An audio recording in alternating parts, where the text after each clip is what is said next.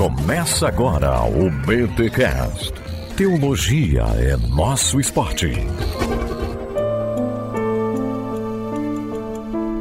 Muito bem, muito bem, muito bem. Começa mais um BTcast, o de número 506. Eu sou o Maxwell, mantenedor do Bibotalk da cidade de Natal, Rio Grande do Norte. E teologia é o nosso esporte. Eu sou Rodrigo Bibo e, infelizmente, muitas vezes sou incapaz de perceber os depósitos de história em minha própria consciência. Olha, poxa, eu gostei dessa frase dele, hein? Eu sou o Cacau Marx e, como ficou chato ser moderno, agora eu serei eterno.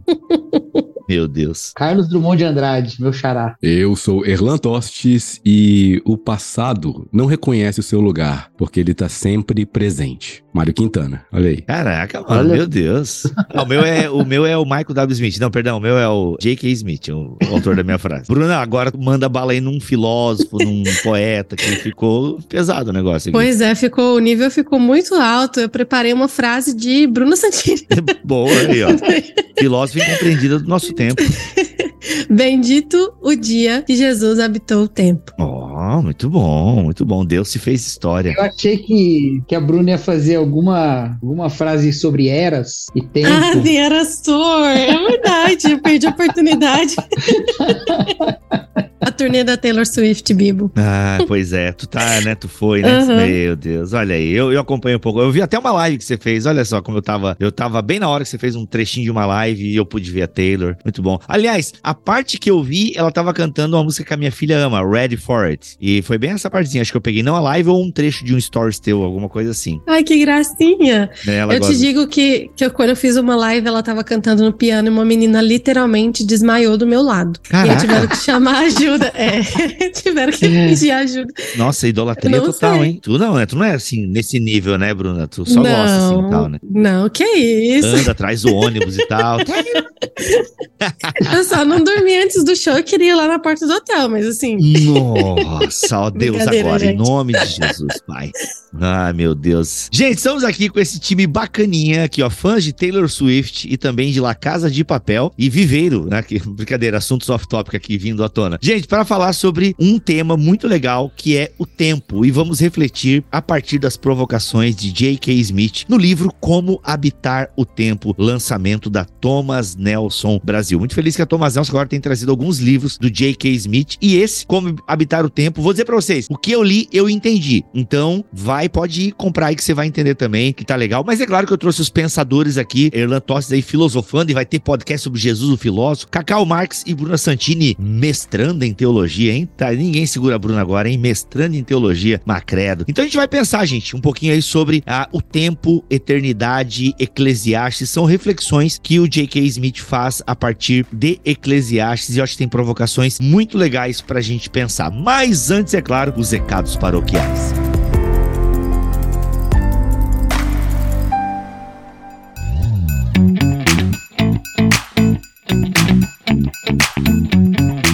Recados paroquiais dessa semana, galera, é o seguinte: não custa lembrar, você que gosta do nosso trabalho, eu tenho dois convites para lhe fazer. O primeiro é o seguinte: a gente vive indicando livros aqui, e livros muito bons, como este da Thomas Nelson, que vamos fazer o podcast, entre outros, né? Inclusive meus livros, livro infantil, livro para adulto e adolescente, e jovem, O Deus que Destrói Sonhos, Quando Meu Sorvete Cai, e tantos outros livros legais que a Thomas Nelson está lançando, assim como a HarperCollins está lançando novamente as Crônicas de Nárnia com aquele tratamento que o Lewis merece. Enfim, vai comprar livro, se for comprar na Amazon, compra pelo link do Bibotalk. Aliás, qualquer coisa que você for comprar na Amazon, compra pelo nosso link. Bibo, como é que funciona? Funciona da seguinte maneira: você clica no link que tá aqui, por exemplo, na postagem deste BTcast vai estar o link para este livro do J.K.A. Smith.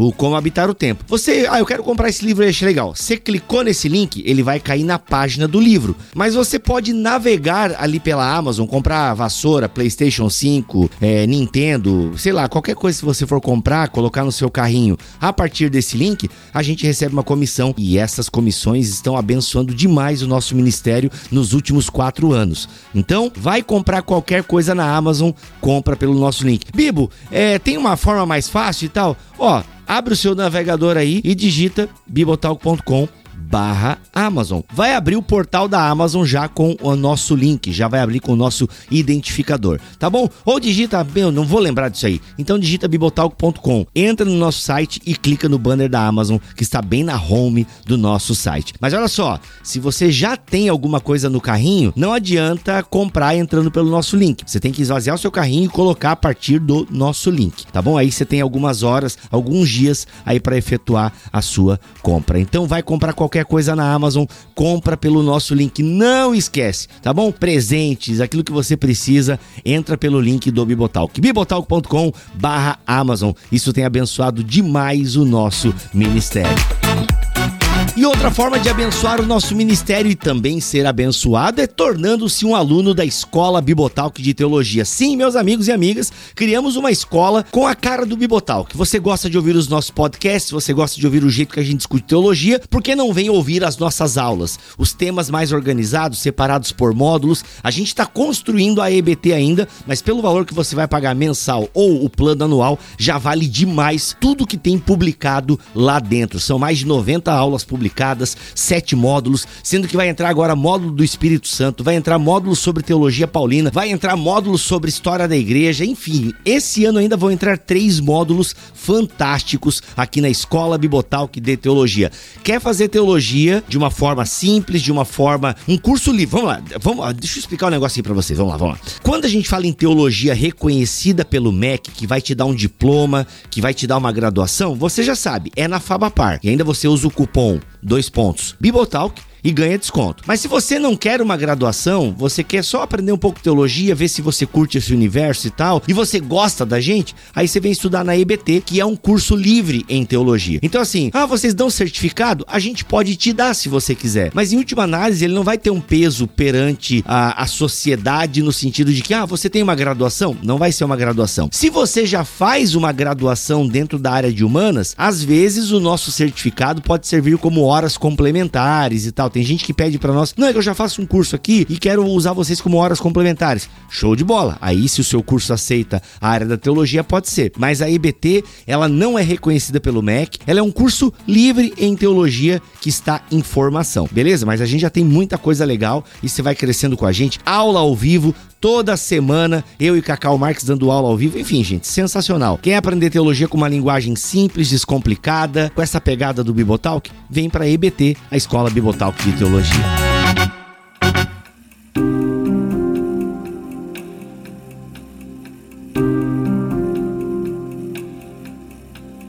Galera, novo livro do J.K.A. Aí, ó, pronto. J.K.A. Gente, o J.K.A. Smith. O Smith, conhecido aqui no Brasil como Smith, amigão da galera, é um filósofo cristão, então pensa muito a Bíblia a partir da filosofia, tá certo? A gente pode definir mais ou menos assim o Smith, né? Ele é um filósofo, é um professor de filosofia, pensa filosoficamente e também faz teologia. Então, nas obras do Smith, a gente vê muito esse encontro da teologia bíblica sistemática com a filosofia. Dá pra gente sedimentar dessa maneira? O que, que vocês acham? Sim, dá sim. Dá, dá. As categorias que ele usa são bem filosóficas. Né? Ele bebe em diversos autores e, e os usa para poder propagar a teologia que ele faz nas suas obras. Então, para mim, é isso mesmo. Exato, exato. E como um filósofo reflete o seu tempo. E ele já começa uma reflexão interessante na introdução, que é praticamente o tamanho de um capítulo, a introdução dele. Ele já começa na introdução questionando essa falta de noção de tempo que muitas vezes nós cristãos parecemos ter. Alguém lembra do termo? Discoteca, não, discronometria? É isso? Discronometria? É um termo assim, isso, né? Isso, e parece que esse, até uma questão médica, né? É. Existem algumas pessoas que têm um distúrbio, eu não sei se chama distúrbio ou algo assim, mas discronometria é a, a falta de capacidade da pessoa de ter noção do tempo, completamente. Ela não tem, consegue ter noção do tempo. Uhum, uhum. É uma condição médica mesmo, né? Vou ler em inglês aqui, Bruno, daí tu traduz, tá?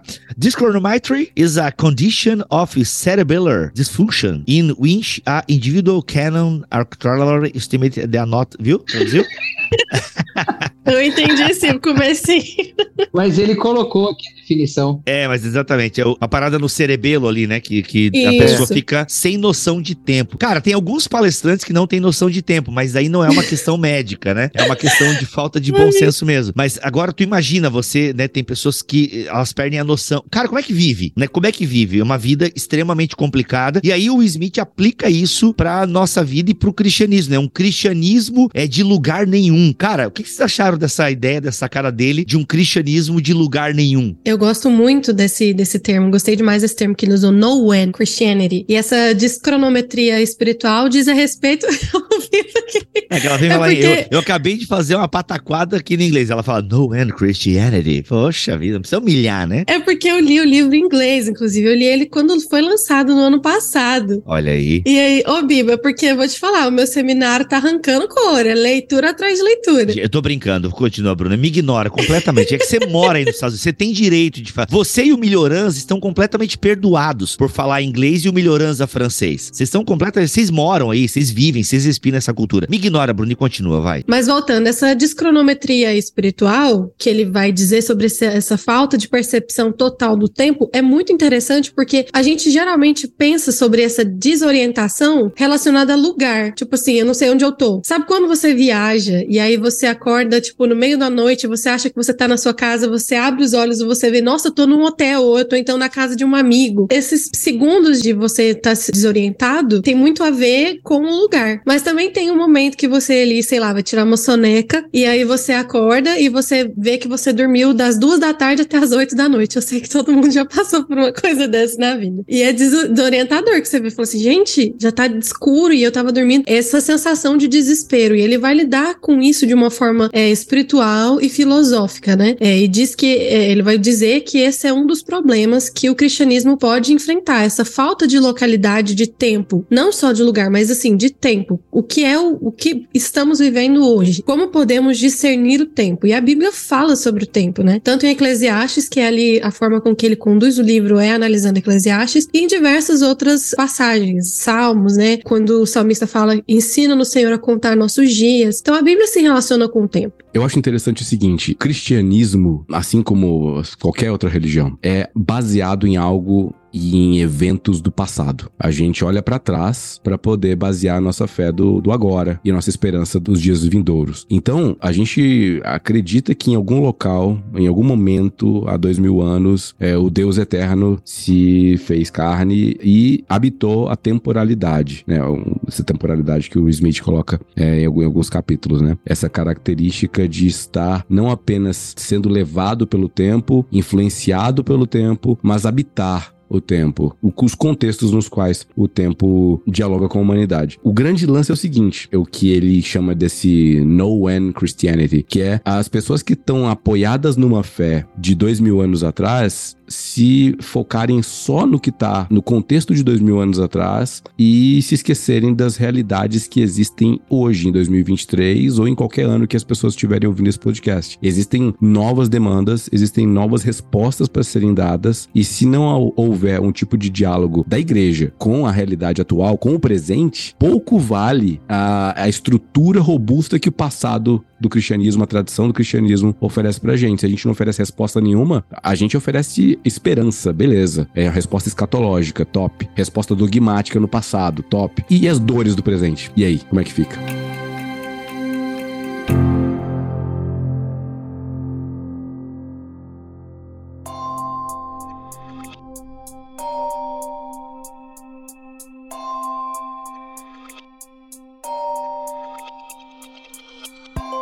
É, até a minha entrada aqui é uma frase que, um conceito que o, o Smith vai trazer, que é aquilo que vocês estão falando, né? A gente não tem como, se a gente se desconecta do nosso tempo, a gente não responde às demandas do nosso tempo. Ele até cita o caso, né? Eu sei que o que eu vou falar aqui agora, talvez o pessoal ache meio polêmico, e aí depois até a gente vê se deixa isso no podcast ou não, mas teve a questão do Black Lives Matter, né? Ele cita esse rolê aqui do, do Black Lives Matter. E de fato, né, tava tendo ali uma série de, eh, de negros e tal, sofrendo várias agressões por policiais, policiais, aquela coisa toda. E aí teve o caso do George Floyd, que de novo reacendeu essa questão. E aí teve cristãos, entre outras pessoas, que, não, mas todas as vidas importam. E aí ele fala que isso é, é uma desconexão. Ninguém tá negando, né, que as outras vidas não importam. Mas é que nesse momento da história, quem está precisando de proteção e atenção são as vidas pretas, né? Quem estão sofrendo e tal, uma série de ataques. Então, nesse momento da história, nós precisamos estar conectados como cristãos, que são esses nossos irmãos pretos que estão passando por uma dificuldade extrema. Então, assim, claro que todas as vidas importam, mas você falar isso num momento em que vidas pretas, né, estão sendo é, massacradas, agredidas e passando por uma série de situações, é uma desconexão histórica, né? Então, ele, ele fala assim que são incapazes de perceber os depósitos de história em sua própria consciência, né? Ou seja, são pessoas que querem viver, não, meio que num mundo à parte, né? Desconectado, numa eternidade de forma que não se relaciona com o, o tic-tac do relógio de agora e do quando, né? Quando, onde eu estou? Quando? Em que momento da história? E a gente deve responder essas perguntas. Aí eu até lembro uma vez, Ricardo Gondim, no tempo que eu acompanhava o Ricardo Gondim, há uns 15 anos atrás, ele foi o primeiro que me atentou para isso. Para a ideia do seguinte: olha, o pessoal fica dizendo aí que Jesus Cristo é a resposta. A gente ainda não entendeu qual é a pergunta. Então, assim, eu achei isso muito legal, essa sacada do Ricardo Gondim, Cara, de fato, né, mano? A gente tá respondendo qual pergunta? Com o nosso jeito de ser cristão. Claro, a gente, acima de tudo, quer ser fiel a Deus, quer, né, enfim, obedecer aos mandamentos que nos são ensinados e tal. Só que, mano, e, e a nossa vida, né? A nossa presença fiel que tanto falamos aí no BTcast Plus, citando Tim Keller, entre outros pensadores. Eu acho que a reflexão do Smith nesse começo é isso, gente. A gente não pode. A gente tem demandas do nosso tempo, do nosso período histórico, que é o que a gente procurou fazer até no BT Papo, né, Cacau? A gente olha pro texto bíblico, ok, como é que eu aplico isso na minha vida agora, né? Da situação agora. Eu não tô com uma faca no meu pescoço, no contexto do cristianismo ocidental. Mas como é que é negar a Jesus no nosso tempo hoje e tal? Então a gente se localizar e, e ter as demandas do nosso tempo respondidas. Eu acho muito interessante quando ele fala sobre essa questão das, dos clamores sociais e como eles devem ser respondidos nessa textura temporal, né? E ele explica como a dinâmica espiritual do tempo e da história é, ao mesmo tempo, comunal e individual, pessoal e política. Então, o Erlan estava falando sobre isso. Existe essa dimensão pessoal, né, das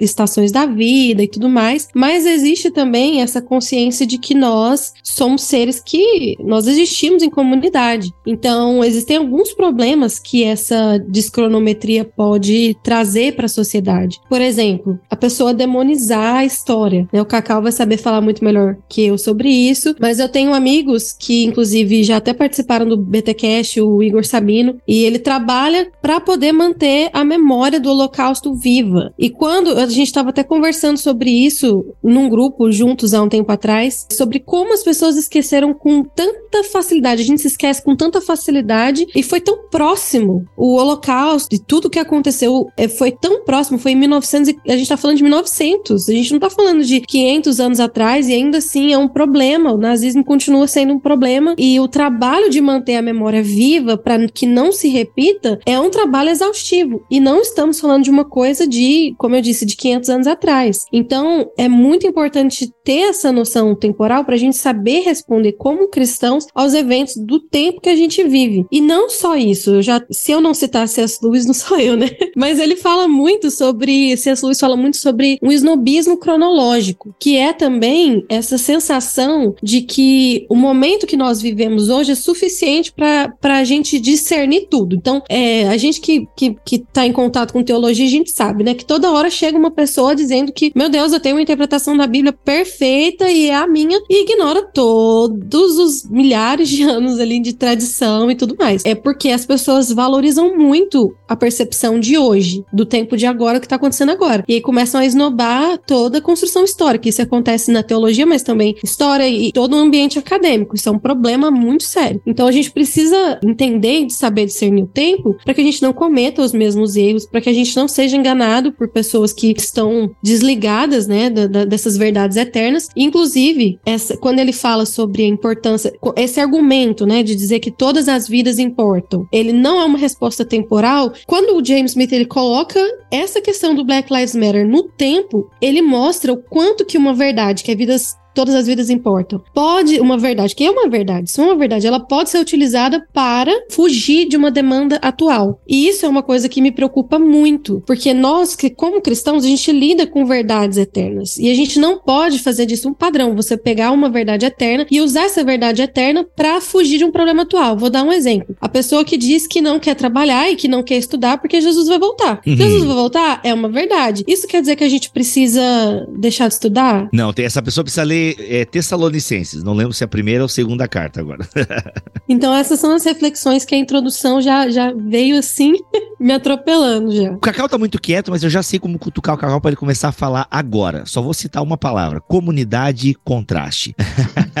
no sentido que é tentador nós sermos de fato uma comunidade isolada do mundo, vivendo a nossa espiritualidade, vivendo ali no nosso gueto e não se contaminando com as coisas desse mundo. É muito tentador a gente viver esse tipo de vida, né? Uma, uma comunidade ali totalmente centrada em Jesus e que vive ali em torno de Jesus e da comunidade, um ajudando o outro e tal. Uma comunidade bem alternativa. Mas a gente é chamado a ser uma comunidade de contraste, para citar aqui o Michael Gorin. E ser uma comunidade de contraste é estar atuante no mundo. E aí a gente mostra o contraste, né? Então, eu penso que essa tentação de viver em lugar nenhum, né? Ou seja, uma espiritualidade atemporal. É uma espiritualidade bíblica. A Bíblia é claro que ela é atemporal. Já quero começar com essa afirmação. A Bíblia, ela é atemporal. Em que sentido? É, pois é. Então é o que eu tô tentando dizer agora aqui sem me complicar muito. Então assim, tem pessoas que acreditam nisso. Ah, a Bíblia, ela é atemporal. E de fato, os ensinamentos da Bíblia servem para nós hoje. A gente consegue ler e a gente obedece a Bíblia ainda hoje em 2023. Só que algumas pessoas, por acreditarem nisso de maneira, acredito, equivocada, não conseguem fazer a leitura da Bíblia e a aplicação correta para o nosso tempo. Então, É de novo, aqui cito o BT Papo que a gente falou sobre processar o irmão. Cacau, acho que aquele BT Papo ali a gente fez um trabalho muito legal. O cristão pode, né? Podemos processar alguém da igreja? Se a gente faz uma leitura atemporal, não, olha, Paulo está ensinando aqui que não ponto final, certo? E a gente não não observa como é a justiça do nosso tempo, quais são as demandas do nosso tempo, o tipo de igreja que somos hoje, a organização que somos hoje, a sociedade que vivemos hoje, a gente encontra problemas, né? Mas viu, então tu tá negando a exegese, tu tá negando a Bíblia. Não, não. Eu estou querendo torná-la aplicável para o nosso tempo hoje, respeitando ela como palavra de Deus, respeitando como palavra entregue à comunidade. Entende? Então, às vezes esse lugar nenhum nenhum, uma comunidade que parou no tempo e não, e a gente vive dessa forma,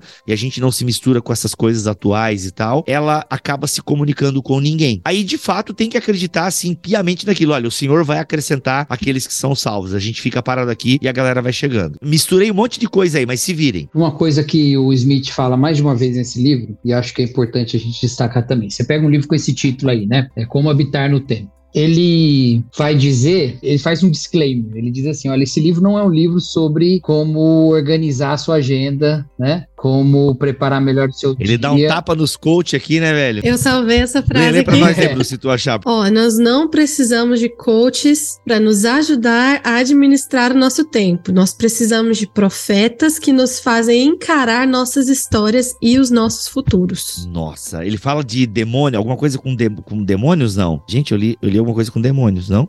Não lembro, não. Meu Deus. Aqui, ó. Reconhecer o significado espiritual do tempo na história e do futuro é quase exato oposto de administração. É mais uma exposição voluntária à interrupção, um tornar-se vulnerável ao assombro. Nada a ver com demônio, é assombro. Ao assombro. Reconhecer o significado espiritual da história é lidar com fantasmas. Ó, quase, fantasma é demônio, pô. É.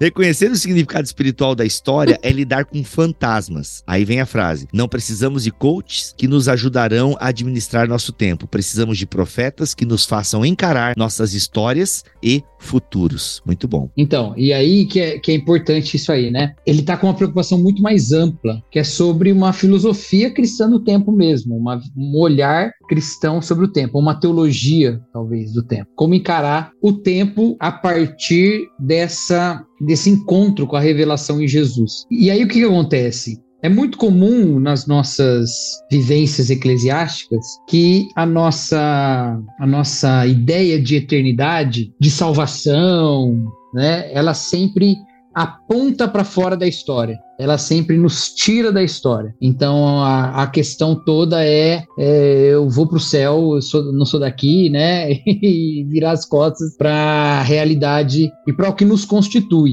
Então há algumas, alguns problemas nisso que o Smith resolve ou tenta resolver nesse livro. Um é esse que vocês já bastante já levantaram bastante aí sobre o envolvimento com as questões mesmo do mundo, né? Entendendo que elas têm um passado, né? É, são vários caminhos possíveis para chegar onde nós chegamos e há vários caminhos possíveis para o futuro também. E nós somos responsáveis nessas escolhas. Há uma série de, de passados que não aconteceu, há um, que não aconteceram, há um passado que aconteceu e nós podemos lamentar sobre é, parte da história que a gente vive, né? Ele vai dizer até que a graça ela vem com muito lamento também. Mas também tem um outro aspecto que eu acho que é interessante da gente falar, que é o da nossa história individual também. Nós temos esse outro mito, que é esse de que quando a pessoa se converte, ela é uma nova criatura, uma criatura que não tem passado, sabe?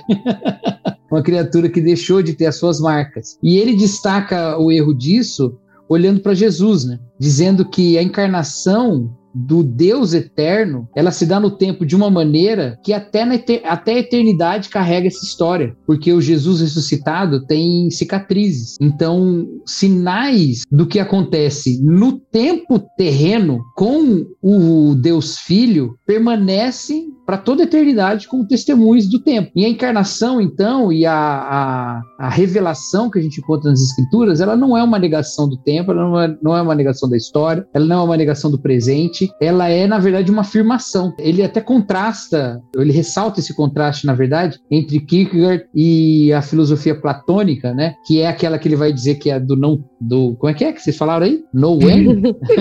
não é. Uhum. No when. Então, e que o, o Kierkegaard vai dizer o contrário, né? Que que porque num determinado momento da história a revelação veio ao mundo, então o tempo existe, o, o tempo tem sentido, ele tem lugar, né? Porque nele, nele encontra-se esse, esse paradoxo do Deus homem. Então, essa reflexão já de princípio ela já nos move para um olhar diferente sobre a nossa a nossa fé. Ela não é uma fé escapista. Ela não deve ser nunca uma fé escapista, né? Uhum. Ela é uma fé participativa e, e, que nos convida. E aí ele põe, eu acho muito bonito como ele coloca, que talvez o grande convite espiritual que ele faça nesse livro é semelhante ao convite do Memento Mori, né? Do Lembra que é mortal, né? E ele chama de Memento Tempore, né? Lembre-se que é temporal. Quando eu dou aula de história. Ele até se ajeitou na cadeira, pessoal. Olha aí, ó.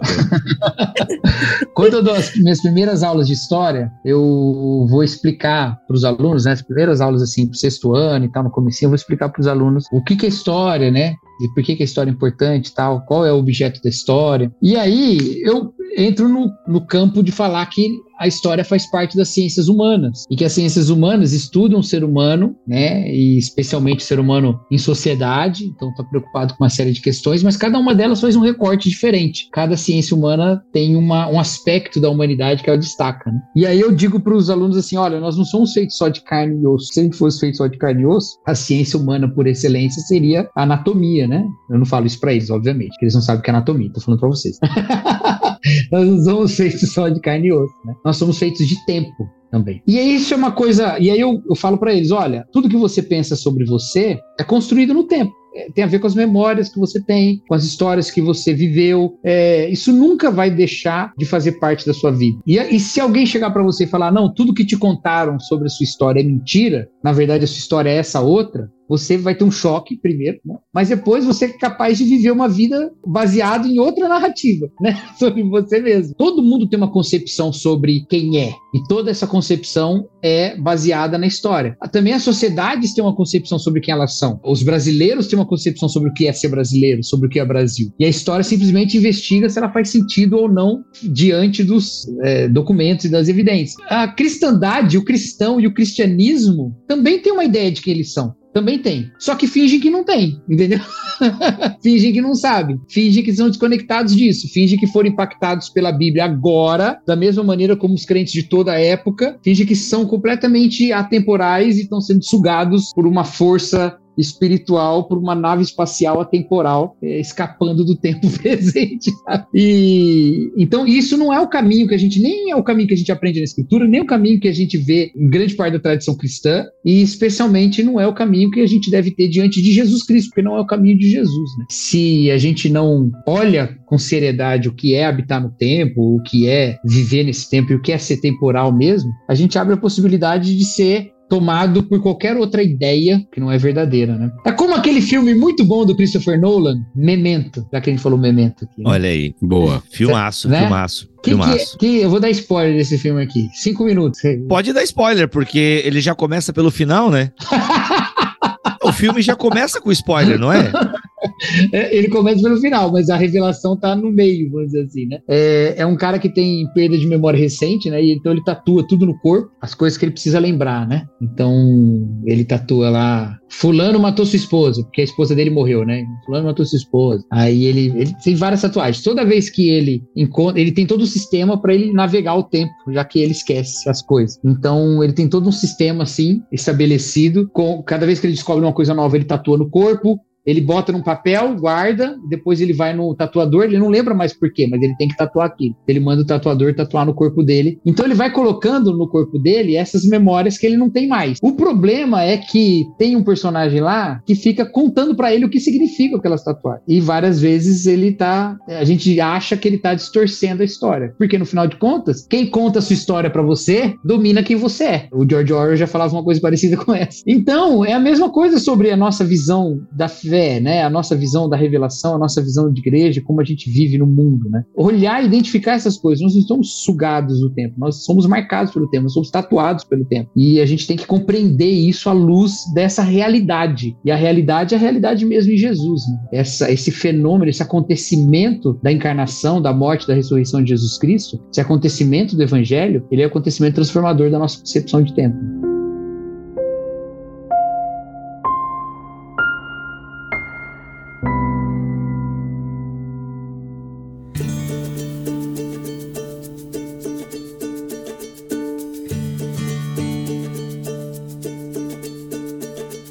Citou o exemplo do Memento, né, do Amnésia do filme. O próprio James Smith usa esse filme como exemplo lá naquele Quem Tem Medo do Pós-Modernismo, ou da Pós-Modernidade, não sei como é que foi em português. É, ele cita três filmes, é, pós-modernismo. Eu achei brilhante é, a forma como ele usa isso. Nós não testemunhamos o que aconteceu nas escrituras. Nós temos escritos que estão em um corpo, considerando que o corpo de Cristo é quem é o sustentáculo da verdade, quem está preservando as escrituras, a revelação especial de Deus, nós temos acesso aos escritos. Então, e- ele vai brilhantemente, ele, ele cita o Derrida para falar sobre desconstrução, sobre todo o texto é interpretação. Ele vai falar ju- justamente de que o grande lance não é ter revelação, a revelação está posta. O grande lance é o que você faz com a revelação e quais as ferramentas que você vai usar. Bom, respeitar o, o, o contexto original, mas principalmente aplicar para sua vida hoje. Qual a hermenêutica que você usa? Enfim, mas o, o podcast não é sobre esse livro, é sobre como habitar o tempo. E eu acho que quando a gente fala sobre habitar o tempo, eu já faço uma introdução ao que o James Smith coloca no segundo capítulo. Ele coloca uma citação do Borges. E aqui tá um, um dos maiores fãs do Borges, aqui tá o Cacau, né? É, ele cita.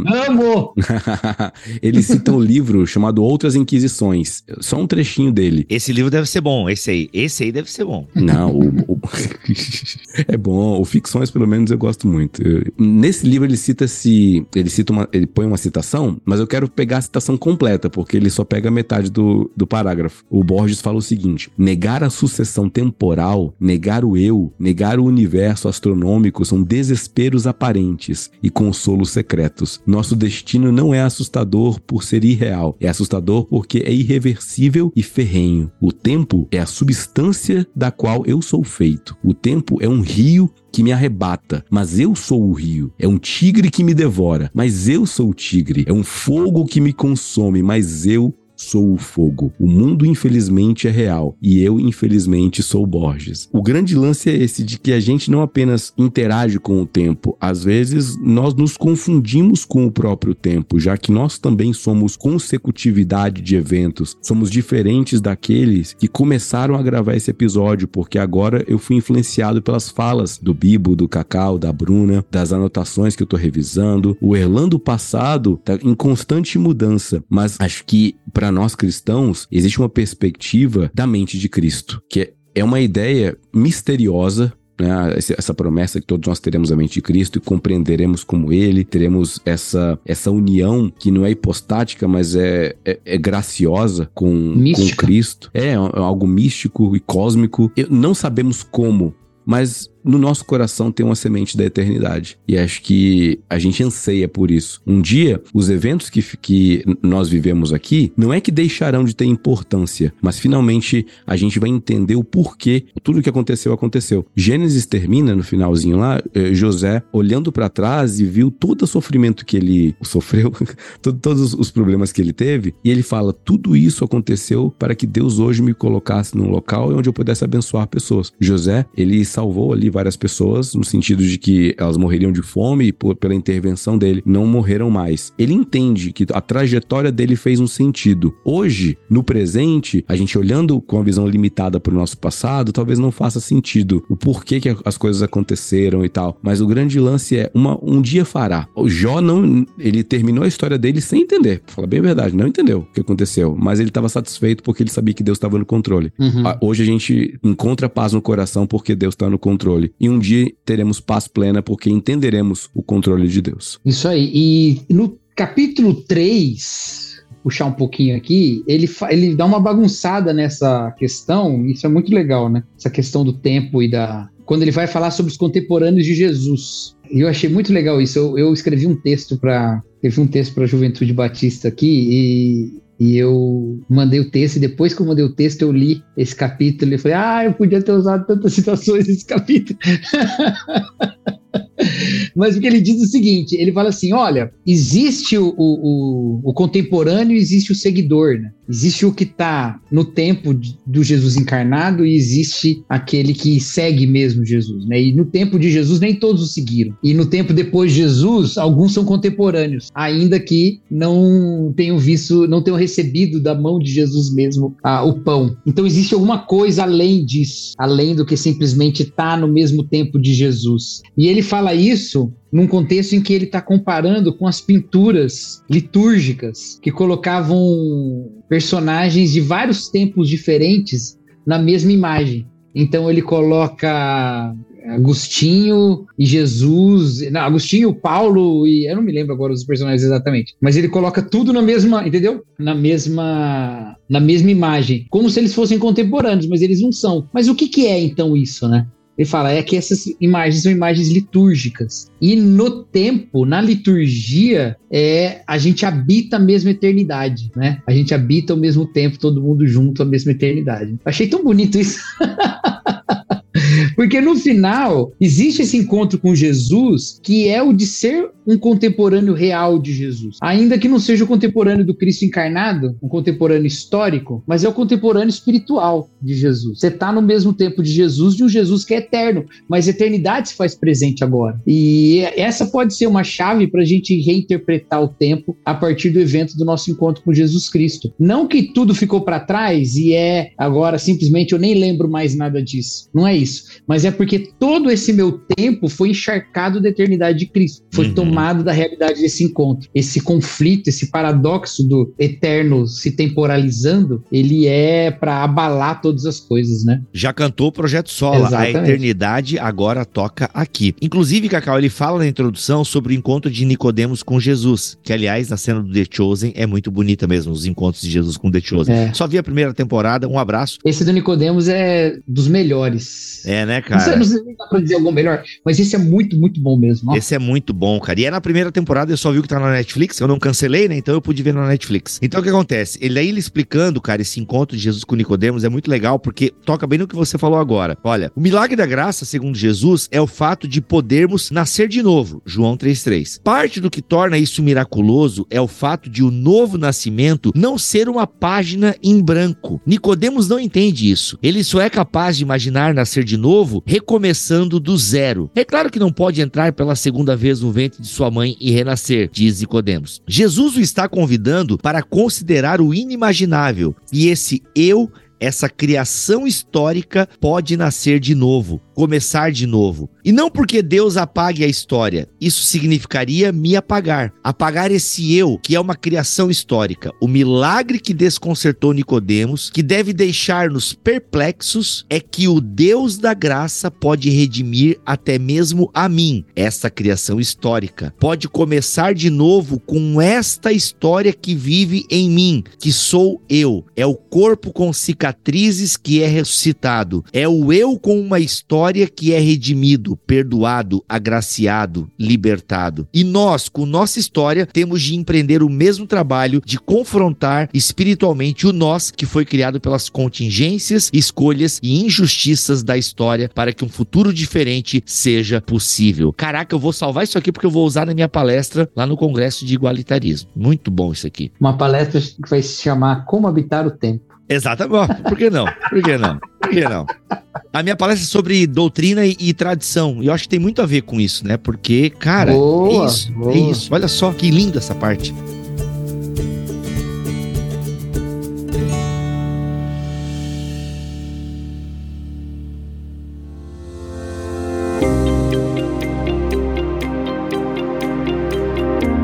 Sensação que eu tive lendo esse livro me lembrou muito no Na Estrada com Agostinho. É tipo uma conversa com o James Smith que vai te fazer ali refletir. Inclusive, ele fala que esse é um dos livros mais pessoais dele. E eu acho que seria muito interessante a gente também, porque a gente estava falando muito sobre essas questões coletivas e, e da igreja, mas também é, refletir sobre como esse discernimento no tempo pode ser importante para nossa vida pessoal mesmo. E eu moro num país hoje que tem as quatro estações muito bem definidas. E só quando eu comecei a experimentar a chegada do verão, sabe? A do inverno, que eu comecei a perceber o tanto que a gente precisa parar e notar o que tá acontecendo ao nosso redor, o tempo que a gente tá vivendo hoje. E essa experiência me mudou muito, principalmente porque eu gosto quando o C.S. Lewis fala que o presente é o é o momento em que o tempo toca a eternidade. Isso pode ser um, tanto uma libertação quanto uma prisão, no sentido de que a sua aflição de hoje ela parece eterna. Só que quando a gente se volta para a palavra de Deus, a gente entende que a verdadeira eternidade é o Senhor, a gente consegue ter esperança. E a esperança, ela também fala muito sobre o tempo. Inclusive, tem um termo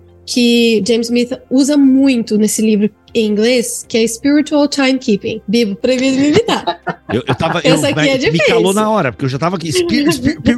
Mas em alguns momentos as melhores traduções foram usadas assim ne- nesse livro, e eu amei isso, mas em alguns momentos a tradução, porque é um, um termo um pouquinho difícil de você traduzir assim para português, mas em alguns momentos é traduzido como uma percepção de tempo, uma observação espiritual do tempo. Só que eu, eu gostaria de observar que assim, a percepção talvez seria algo muito passivo, né? Você ficar ali observando só sem se relacionar. E esse conceito de spiritual timekeeping é muito, tem muito mais a ver com se relacionar com o tempo de uma forma espiritual, partindo de todos os aspectos da sua vida. É um dinamismo, não é só você observar, perceber, entender intelectualmente, não. Não, não é só você é, é, observar de longe e tá ali é, sem se relacionar, não. É você realmente fazer parte, tá, entrar na fábrica do tempo, entender o tempo que você tá vivendo. Então existe Eclesiastes, né, que é um, um capítulo muito conhecido, talvez um dos mais conhecidos da Bíblia, que é tempo para todas as coisas, e ele vai falar sobre isso, que existe um tempo de chorar, mas também existe um tempo de se alegrar. E a gente tem que se preocupar para cuidar de não achar que a aflição presente ela é eterna, entender que o- a melhor coisa que a gente pode pensar sobre o nosso futuro é a esperança da glória, que Paulo nos ensina muito sobre isso, sobre como a gente precisa ter esse discernimento sempre diante de nós, que Cristo em nós é a esperança da glória, e entender que essas verdades eternas, elas podem e devem entrar nessa textura do nosso tempo de hoje. Então, independente das estações que você esteja vivendo, é importante saber que o Senhor, ele é eterno, ele é a nossa eternidade, ele é o nosso descanso. É, a Bruna citou muita coisa legal, e o ponto é, Eclesiastes é usado pelo Smith de uma forma diferente do que a gente está acostumado. Porque ele cita, acho que no, no, primeiro capítulo já, a questão do passado, as tentações que a gente tem de usar o passado de maneiras erradas. A primeira é com a nostalgia, que é uma forma de esquecimento seletivo daquilo que te desagrada no passado e uma supervalorização de alguns pontos da sua história. É como se nunca pudessem ser repetidos e estão ali cristalizados no passado como algo maravilhoso. Então, é bom mesmo era na minha época, era no meu tempo. Ah, esses filmes de hoje, esses desenhos de hoje não tem nada com nada. Bom mesmo era na minha época. Mas isso aí a gente ouve não é, não é agora, não é, não é o tio do WhatsApp de hoje que fala isso. Não, Neemias já sofreu com isso. Neemias, sofreu com isso. Enfim, a gente tem muita gente no passado falando sobre como a geração atual é pior que a geração anterior. É, Sócrates fala a mesma coisa, é sobre como estão se desviando os jovens, enfim, mesma coisa. Então, assim, não tem nada de novo debaixo do sol, né? Pra citar Eclesiastes de novo. Então, olha só, o que eu acho interessante é o seguinte: a, segunda forma também de se usar o passado de maneira errada, eu não sei, eu não sei se foi culpa ou, ou shame, né? Vergonha, que te mancham a sua história e você fica carregando esses pontos consigo. E, enfim, é, é, o, é o contrário da, da nostalgia, né? Que você tem orgulho do seu passado, nesse caso, você tem vergonha do que aconteceu contigo. O, o, o grande lance é o seguinte: a perspectiva que o Smith usa, e eu acho genial, é a, a gente só se preocupa com o tempo porque nós somos finitos, porque a morte é uma realidade. Uma hora acaba. O Eclesiastes 3 começa, a tônica é essa: tem tempo para tudo debaixo do sol, tempo de nascer, tempo de morrer. E dentro desses dois marcos na história da humanidade, você tem uh, os outros elementos, né? Dentro de nascer e morrer, você vai ter plantar, colher, é, curar, derrubar, chorar, rir, prantear, tudo nesse ínterim entre o, o nascer e o morrer. É claro, de uma perspectiva bem temporal mesmo, sem, sem considerar a era vindoura, sem considerar o, a Nova Jerusalém, o, a vida eterna. Vamos focar só no que o autor está se propondo a fazer, porque ele, ele chega no final ele fala que é, todos vão para um lugar, são feitos do pó, ao pó voltarão. A, a, a tônica é essa, de que uma hora acaba. E, um, e, se uma hora acaba, o grande, a grande questão é para quê? Para que fazer? Para que se importar com alguma coisa? Com o trabalho, com as obras, com uma boa vida, com a ética, com uma vida agradável, como diria Aristóteles, né, com as, as categorias que vão determinar o que é virtuoso e o que é vicioso para um, uma pessoa, para quê? Uma hora acaba. Aí já não é mais o autor falando, aí sou eu. Bom, uma perspectiva é, bom, uma hora você vai prestar conta, mas eu, eu acho que não é muito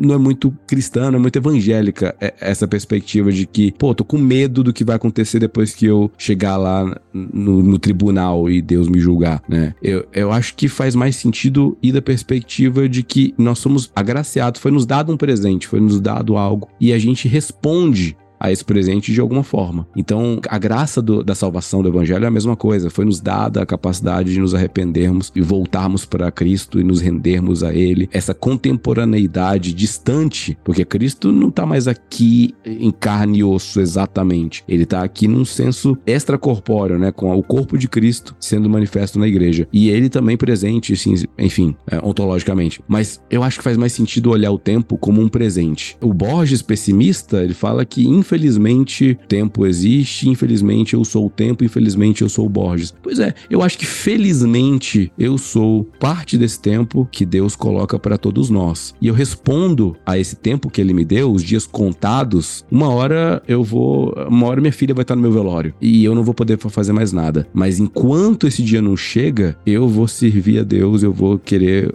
manifestar o Deus atemporal na temporalidade através da minha vida. Acho que dá para ir por esse caminho. Calma Marques. É bem isso mesmo, né? A, a realidade de Deus invadindo, né? Eu acho que faz mais sentido também, Erlan, do que essa visão meramente de medo, né? Que, que tá na Bíblia, né? A considerar o fato de que vamos encarar o juízo, né? Mas não é para esse tipo de relacionamento que Deus nos chamou, né? Isso é só uma parte da, da realidade, né? E esse livro me chamou muita atenção para isso. Uma coisa que eu estava vendo sobre o Smith, né? Ele fala que uma das inspirações dele para escrever esse livro foi uma experiência pessoal de lidar com a depressão, né? Caraca, e a história dele de separação na hora que ele começa a contar ali, né, da casa, porque tudo começa com ele desenhando a casa dele, né, da infância. Isso, é. Mano, que história triste, maluco. Aquilo ali me deixou. Mano, o pai dele, assim, eu nem sei quem é o pai dele, mas já não gosto do pai dele, velho. Então, e isso é, é, é, uma questão muito importante, cara, porque ro rola uma dissociação do tempo, né? Não só no, no caso de depressão e nada, mas também o contrário, né? Às vezes a gente se dissocia do tempo primeiro, né? Não tem mais amarra nenhuma e tá deprimido também, né? Aquele excelente filme, Bibo, maravilhoso. Ai, First Reformer, quer ver? Não, não, não. Outro é. filme maravilhoso, incrível, o melhor filme de espaço lançado no ano em que ele foi lançado, Gravidade. Excelente. Esse eu gosto, não, mas aí a gente concorda, pô. Gravidade é sensacional. Ele é um pouco isso, né? O que é que te puxa para a vida, né? O que é que te faz querer viver, né? O que é que te puxa para a história? O que é que te puxa para o tempo? E às vezes os nossos discursos e as nossas visões de eternidade e de fé cristã nos desconectam disso. Né? E nos lançam para uma vida pretensamente atemporal. Ela é só pretensamente atemporal, né? Na verdade, a gente está se lançando para uma vida que meio que atropela as coisas sem sentir nada, né? Então é, é eu achei muito muito tocante esse, esse, aspecto do livro e eu acho importante a gente lidar com isso também. E eu continuarei lendo o livro, eu não terminei de lê-lo ainda, mas eu continuarei lendo depois dessa da gravação. Não pararei agora. Olha aí. A gente lê uma bom, parte para gravar, né? Que se concentre em alguma parte do livro. Exato, exato. Assim, assim que funciona, aliás. Pra você que não sabe, a gente se concentra num capítulo e aí a gente foca nesse capítulo, até porque a gente não quer dar spoiler do livro inteiro e tal. Então a gente apresenta. Algumas pessoas já leram o livro inteiro, né? Porque, como é tradução, alguém já leu em inglês, tipo, como pessoas que estão aqui nessa gravação agora e, e speak English e tal, aquela coisa toda, fãs da Taylor, aquela coisa toda. Mas geralmente é assim que funciona. Galera, como habitar o tempo do J.K.A. Smith. E o subtítulo é Compreendendo o Passado, Encarando o Futuro, Vivendo Fielmente Agora. Mano, que sensacional, que sensacional. Livro indispensável. Vou usá-lo na minha palestra, vou usar no meu novo livro que eu tô escrevendo, que eu vou lançar ano que vem. Cara, tem muita sacada boa aqui, dá pra fazer muita aplicação. E acho que essa é a versatilidade do Smith também. Você consegue dialogar com muitas coisas e fazer muito legais. Como Habitar o Tempo, de J.K. Smith, lançamento da Thomas Nelson Brasil. É claro, vai comprar, compra na Amazon pelo link do Bibotalk e o link está aqui na descrição deste BTcast 506 em bibotalk.com ou também no YouTube, beleza? No Spotify a gente já tentou de tudo quanto é jeito, não vai link para lá, a gente não conseguiu colocar. Então, vai no YouTube ou vai no nosso site que o link tá lá. Ou digita aí bibotalk.com/amazon e você já abre a Amazon através do link do Bibotalk. Hernan, obrigado pela tua presença aqui, meu irmão. Eu que agradeço, Bibo. Ficou o aviso, a gente tá com muitas produções novas no Ovelhas Elétricas, fazendo oh. um podcast lá mensal. Legal, legal. E temos com uma equipe também, produzindo texto, produzindo é, muito conteúdo ali pro Instagram. Segue a gente lá no Ovelhas e é só ouro. Legal, gente. Para quem não entendeu, tem um podcast aqui que fala de cultura pop, fé, ciência, filosofia, tá tudo lá. Tudo a partir da cultura pop. Tem um monte de reflexão legal lá no Ovelhas Elétricas, podcast aqui da casa bibotalk.com e o Instagram também vai estar tá linkado aqui na descrição deste podcast. Bru, muito obrigado pela tua presença. Tá produzindo algum conteúdo ou tá se dedicando totalmente ao mestrado, Bru? Como é que tá? Eu que agradeço, é sempre muito bom estar aqui com vocês. Tô muito dedicado ao mestrado. Tá bem complicado, bem puxado, mas graças a Deus tem sido um dos melhores momentos da minha vida. O livro, né? E a minha música estão para sair, se Deus quiser, esse ano. Orem por mim, depois oh, do verão. Muito legal, muito legal. livro e música. Ô, louco. Vamos que vamos. Muito bom. E Cacau Marques, estamos junto, meu irmão. BT Papo toda sexta-feira, 10 horas da manhã e EBT. Isso aí, BT Papo, EBT. Pra você, animado. Ai, meu Deus do céu, é muito bom, gente. Leiam o James Smith, leiam esse livro. É, se você nunca leu nenhum livro do James Smith, pode ler esse, você vai gostar. Sim, eu entendi. Eu entendi. Então você pode ir de boa que você vai entender, não tá filosófico demais, tá bem legal. E apesar de ser uma filosofia, né, pensando a questão Qual do tema. Qual o livro dele que você leu e não entendeu? Pensando em línguas, eu comecei a ler, achei um pouco complicado. Ah, o Na Estrada com Agostinho, eu, é muito gostoso de ler também. Na Estrada com Agostinho é bem legal. É essa biografia que ele faz do Agostinho, a Bruce citou aqui e eu lembrei. Cara, aí o ah, você é aquilo que ama. Que é Thomas Nelson Brasil também, é né? Thomas Nelson Brasil. Você é aquilo que ama. Inclusive, Thomas Nelson perdeu, perdeu uma chance gigante de fazer a capa do Na Estrada com o Agostinho com um táxi. E o Agostinho, o, o, o Agostinho de Pona, com a sua barba, vestindo uma camisa xadrez e uma calça Boca de sino. bege, né? E Referência ele brasileira. Assim, ó, é, exatamente, ele assim, com um táxi assim, Boa. seria excelente, na estrada com o Agostinho, e a gente poderia ia olhar a capa e ia completar, Carrara. Ia Então, aí a, a Thomas Nelson não fez isso, não fez isso.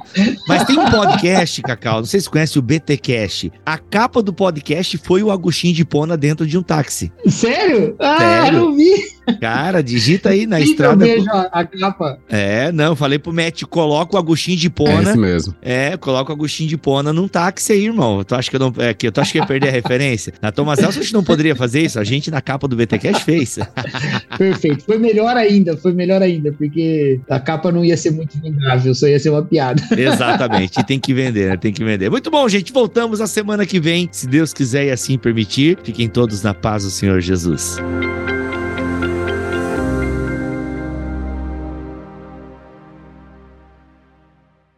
Este podcast foi editado por Bibotalk Produções.